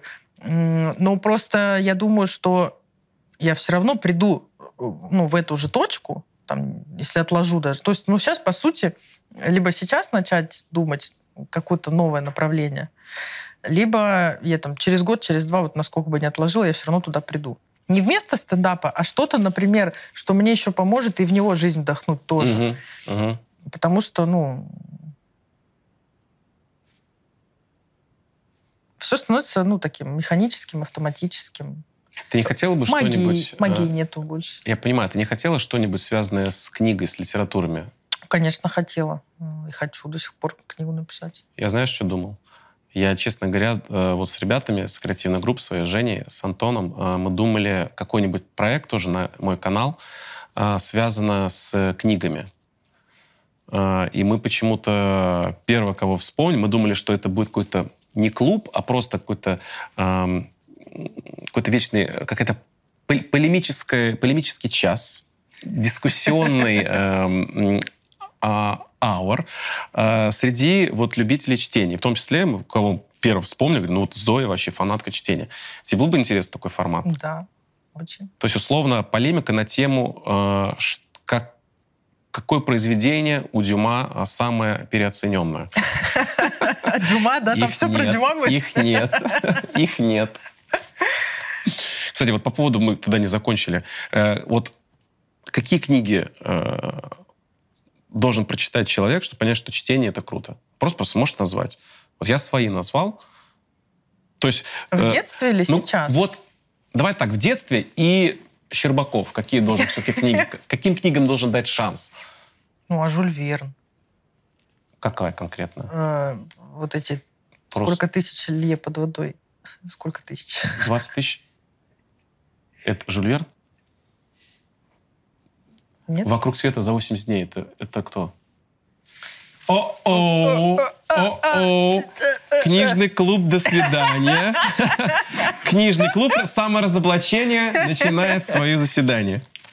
Слушай, это надо обязательно... Это, 10 тысяч лье под водой. не 20 тысяч. 10 тысяч. Сейчас я узнаю. Сейчас я Жю- Жюль Верну в прошлое напишу. Лье под водой. 20 тысяч. Сука. Не, погоди. И другой автор. 20 тысяч лье под водой. Автор французский. Жюль Верн, да. Ну, ну, Капитан бы. Немо. А, ну я, бы. кстати, это читал Капитан Немо. Да. И «Вокруг света за 80 дней», по-моему, тоже Жюль Верн. Робинзон Крузо для мальчиков же тоже должно быть интересно, увлекательно. Робинзон Крузо, скорее всего, да. Что еще? Ну, девочкинские мне, конечно, диснеевские нравились, но сейчас уже я считаю, что их не нужно девочке давать читать. Почему? Или нужно объяснять, что это все... Слишком идеальный мир? Ну, во-первых, там они не работают. Никто, ни Золушка, ни Спящая красавица, они не работают. Ага. Она просто сидит, и, ну, либо сидит, ждет, когда ее спасут, а, либо у нее единственная цель вот встретиться с мужиком. Ага. А потом они поженились и жили долго и счастливо. Ну, тут два- две проблемы, что девушки не рассказывают, что у нее есть варианты, Мгм.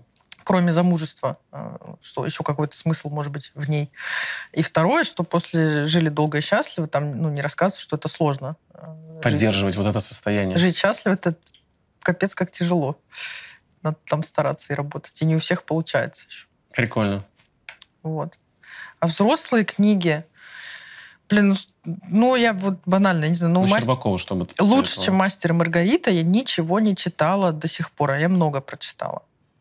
Обожаю, не могу. Ну, единственная книга, которую я... пере- Я вообще не перечитываю книги, кроме «Мастера и Маргариты». Ух ты.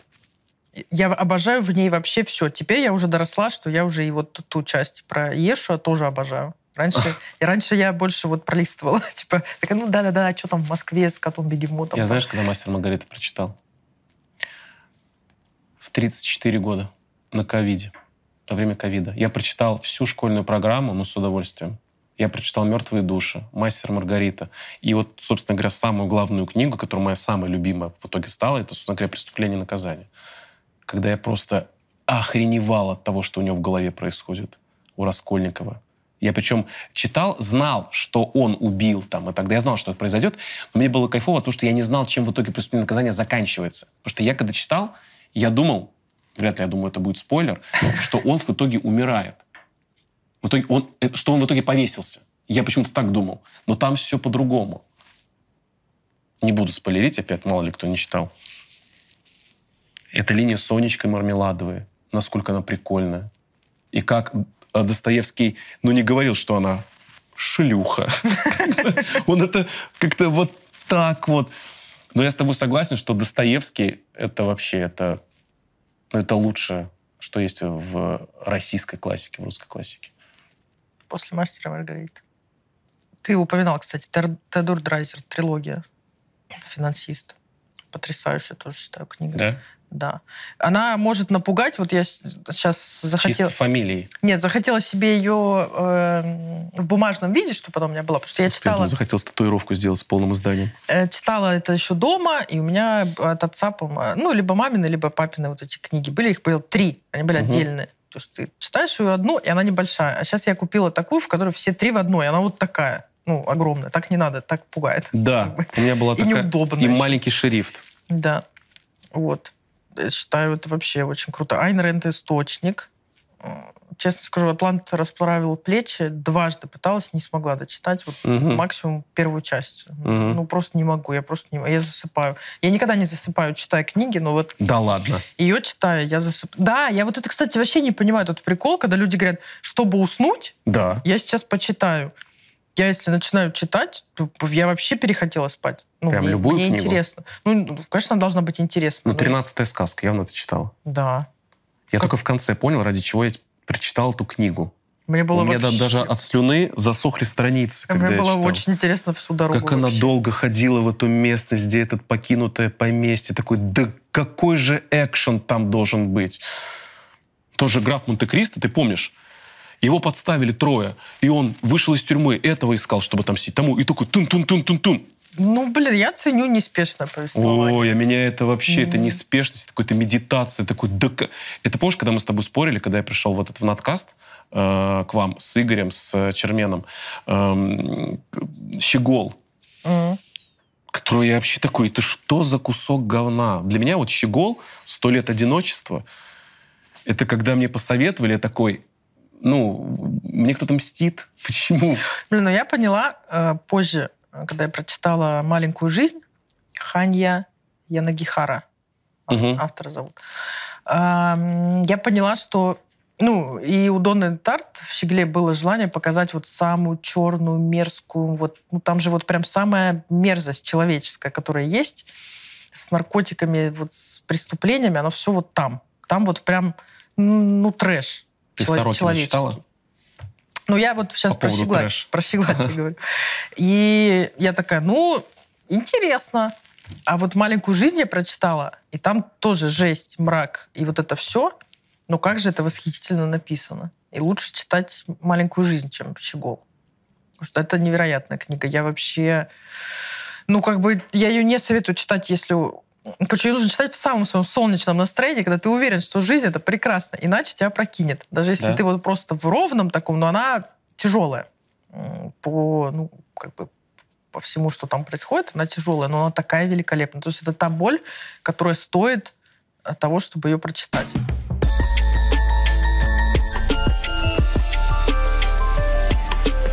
У нас с тобой есть общая тема. Э, Это еще брат. У нас есть брат. И мои отношения с братом вообще не складывались э, очень долго. У меня была там своя история, о которой мы вот говорили там с Андрюхой Бибришвили, там с Азаматом, что эм, была борьба за мать, и он меня вообще не называл по имени до 14 лет. Он там говорил, вот это этот, он, там, с именинами и так далее. А у тебя история, насколько я знаю, старший брат, который опять тебя должен был брать, как ты говоришь, а, потом он тебя, по сути, привел в мир юмора, будучи КВНщиком. То есть ты вообще Мгм. не была вот Да. впереди в плане комедии. Нет. И у вас с ним отношения всегда были... Э, Ну, не всегда. У нас был небольшой... э, У вас 6 лет разница, да? Пять, пять. Пять. У вас О. была вот эта борьба за внимание матери? Или он уже на тот момент отпустил ситуацию? Это, наверное, было, когда я еще не осознавала этого. Ну, то есть вот появи... он был один, Мгм. потом появилась я, и там, ну, что-то была, наверное, какая-то ревность, но я помню, вот мама мне прикольно рассказала, что, она- да, была какая-то ревность, и она... эм, Короче, они шли... Ну, она шла со мной гулять, надо было со мной гулять, я в коляске, и она говорит, ну, куда ей сына одевать? Она говорит, пойдем э, гулять с Зоей.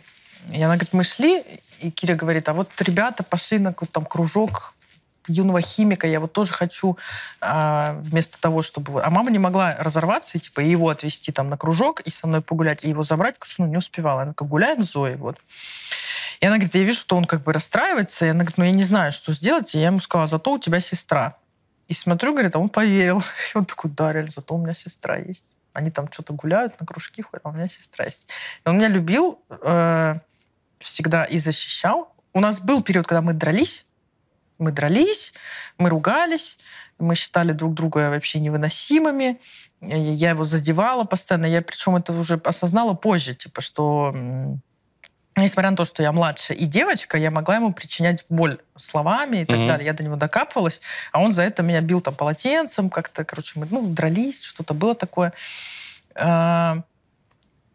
И был вот период, когда у него пошло там э, созревание и все, и взрослые друзья, и уже ему 17, у него уже сережка в ухе, ему со мной вообще не идти, а мне там, ну, 12 получается. Mm-hmm. То есть э, был момент, когда он вообще пропал из дома, он стал э, толкинистом, он ездил на эти вот полигоны, дрался там в костюмах мечами, у него появилась куча друзей, э, он постоянно где-то гулял, он у них ночевал. Ну, то есть вот он просто в какой-то момент пропал, и у меня, ну, я скучала, но и, ну, ему не о чем со мной было разговаривать, там неинтересно было. Это был какой-то вот перерыв в отношениях.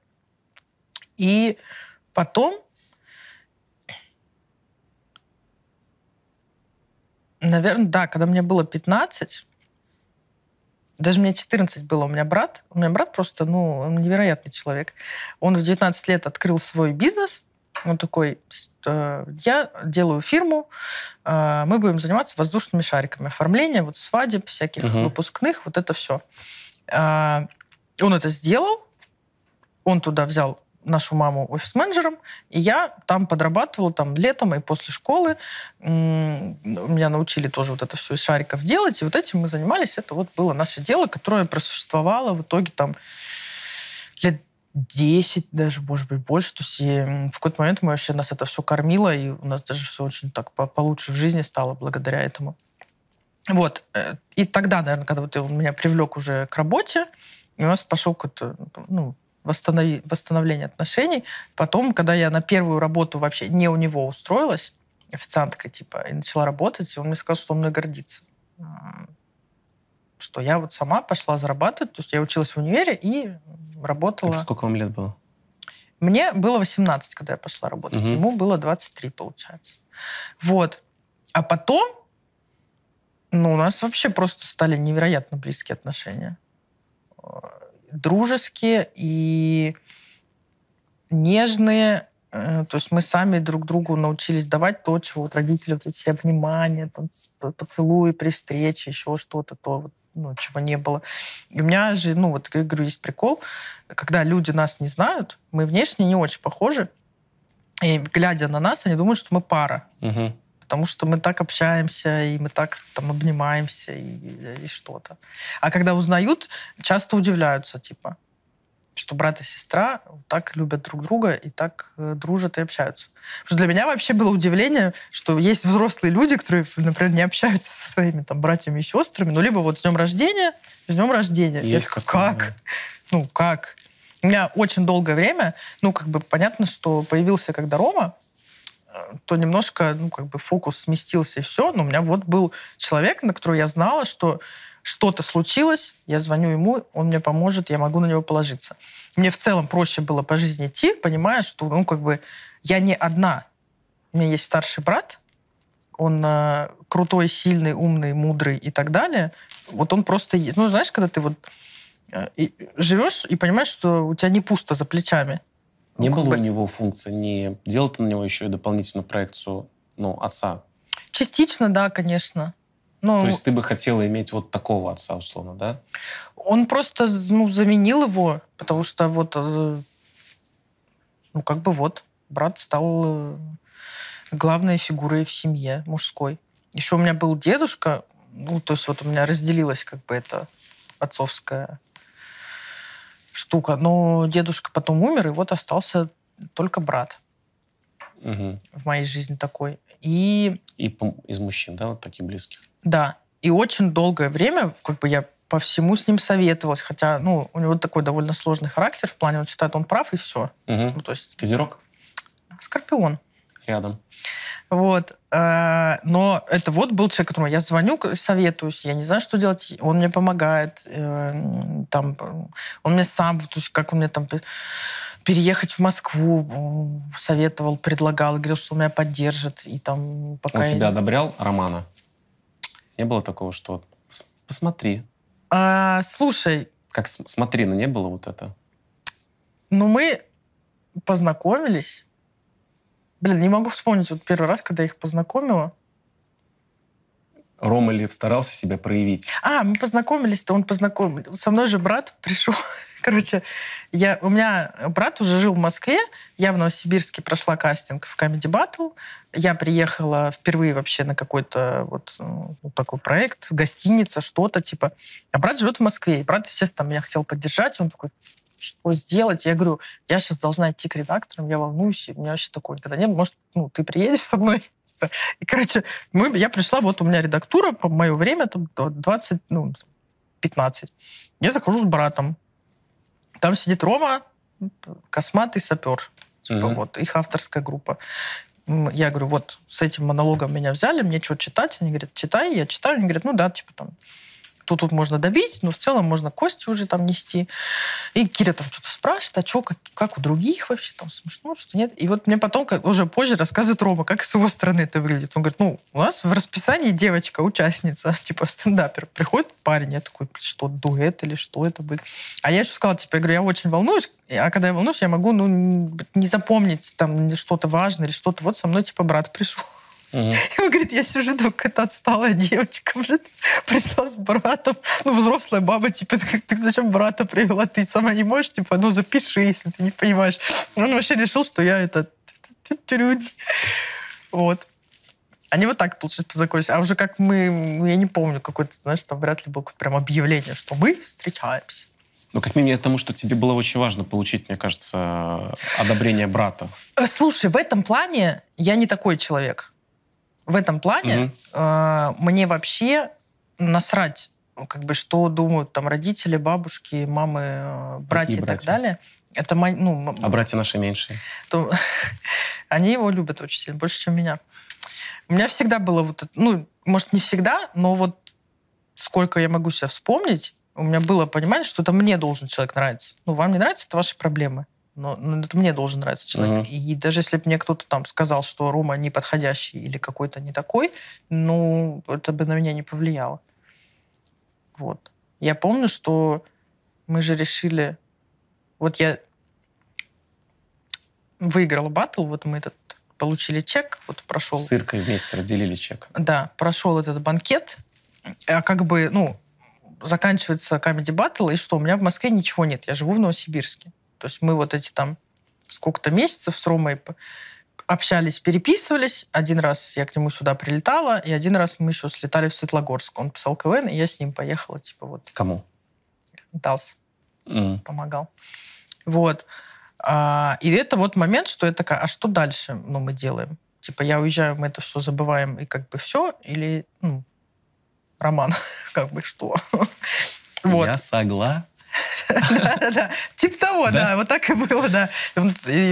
Ну, я говорю, как-то вот, если я буду оставаться, то как-то где-то очень, ну, где-то рядом должна быть какая-то свадьба, потому что, ну, я, ну, это для меня просто абсолютно Москва незнакомый город, mm-hmm. никого, ничего, э, все у меня там, что у меня есть. Вот. А, это было даже еще до победы. Это вот, это вот, ну, в общем, за несколько дней до вот этого финала мы обсуждали, что мы будем делать. Просто как ну, будет финал и что-то, что-то. И мы вот решили угу. вот так, что я остаюсь, что я даже не полечу домой, а, что я остаюсь, и мы там снимаем квартиру, и в скором времени мы поженимся.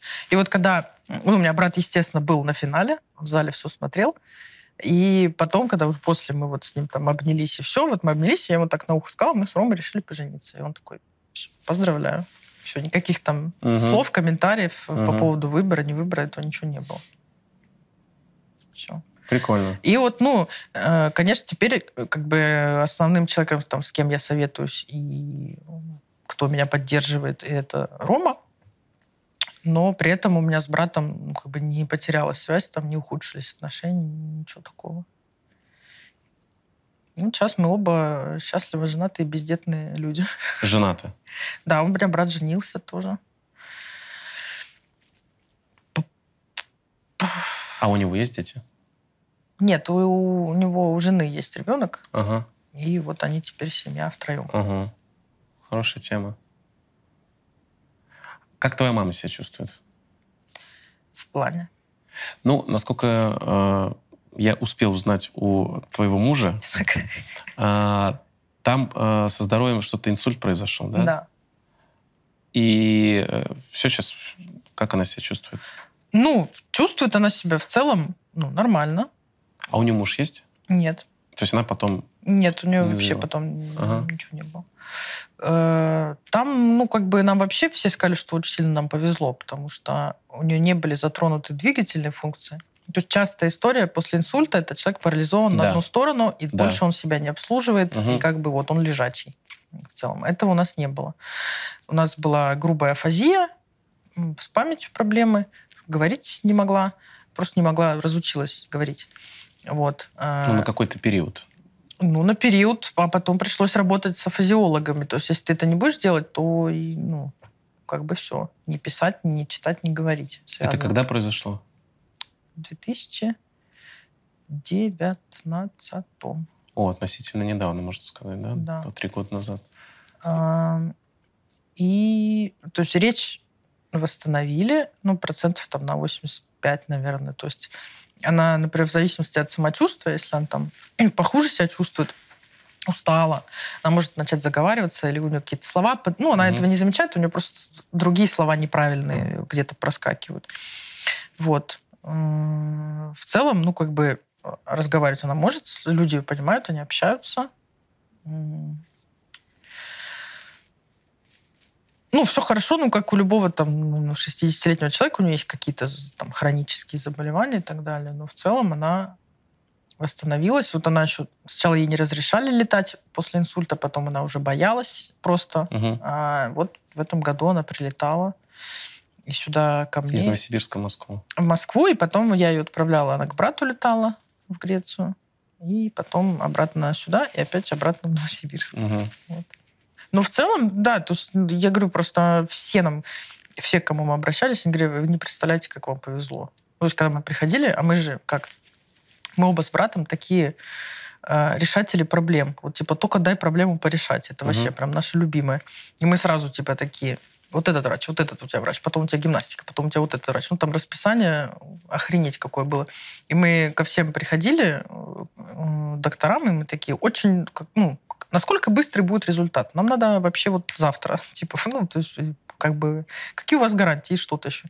Нам все начинали с того, что вы не представляете, как вам повезло. То есть, ну, людей бывает, что вообще, конечно, не восстанавливается ничего потом. У тебя мама э, не из тех э, матерей, которые про внуков и так далее? Либо она один раз тебя услышала и поняла? Ну, слушай, мы много лет разговаривали об этом. Я как Мгм. бы... Ну, я же говорю, мы с мамой подруги, и мы много обо всем разговариваем. Не так, что типа привет, пока, погода, Мгм. вот так вот на работе. Типа. То есть это всегда были... У меня всегда было э, желание, чтобы, по крайней мере, мама меня понимала в этом моем выборе. Потому что, ну, я вот очень часто слышу, там, от, даже от каких-то знакомых и подруг, они такие, ну, я child-free, но родителям я говорю, типа, я пока не хочу, там, типа. То есть, ну, Мгм. Мгм. я говорю, мне это не подходит. Ты Сразу просто... объяснила, почему? Твое Ну, вот такое видение. Ну, много разговоров у Мгм. нас было, конечно, там, ну, обо всем. А извини, а вот в этот момент, когда э, мама захворала, у тебя не было такого порыва, что чтобы она быстрее выздоровела, все-таки поменять свою философию? И преподнести ей приятную новость, Боже, тем господи, нет, вообще нет. самым... Мгм. Э, нет. Я это вообще, ну, как, блин, нет. Я на это вообще не так смотрю. Мгм. Это же не цветы подарить. Ну, это потом от- ну, ответственность дети такая. цветы жизни. Ответственность э, на всю жизнь. Ну И, да. Ну, как бы это... Это... Нет, я так не вижу. Ну, то есть она приняла, ну, Ну, со временем, ну В да. Она, конечно, так как бы у нее есть какая-то надежда, наверное, что это поменяется мгм. со временем. Потому что, мне кажется, пока у меня будет хоть одна живая яйцеклетка, мама будет надеяться. Типа, когда последняя засохнет в курагу, тогда она уже перестанет. Ну, прикольно, что она все равно приняла. Ну, это круто. Ну В да. таком возрасте многие в отрицании не понимают даже, как это так. Ну, нет, мама на самом деле пришла вот к тому, к пониманию того, что не мы должны жить так, как она жила, или как она хочет, чтобы мы жили. А типа, если вы вот так счастливы, Мгм. то и хорошо. Мгм. Даже если она чего-то не понимает в нашей Супер. жизни. Вот. Это как мы. Если тиктокеры счастливы, их аудитория счастлива, так пускай все будет. Слушай, круто. На этой, в принципе, мажорной ноте я хотел бы тебе подарить подарок. Ух ты! А у нас все сегодня так. А, как ты знаешь, из кругов на полях а, я люблю коллекционировать Шляпки. фигурки, шляпки. Нет, шляпки для маленьких девочек. Да-да-да. У меня очень много шляпок для маленьких девочек. А где ваши девочки сегодня? Короче, эм, я коллекционирую фигурки и статуэтки, и хочу, э, чтобы не я один сходил с ума, и чтобы у тебя тоже был, так сказать, небольшой пылесборник. Э, Я дарю своим гостям фигурки, э, с которыми они у меня ассоциируются. Либо которые им понравятся. Вот, я э, считаю, что не сочти за э, лесть. Ты украшение кругов на полях. Ты наша единственная девочка. И ты очень любишь читать. И в голове у тебя уже, да давай быстрее, дари ее. Э, я думаю, что Зоя Яровицына в «Кругах на полях» — это наша Гермиона Грейнджер в стиле аниме. Это тебе. Спасибо. Я даже знаю, где ее поставить, рядом с собой. О, Там тематический точно. уголок. Любите Зою так же, как ее любит герой Достоевского.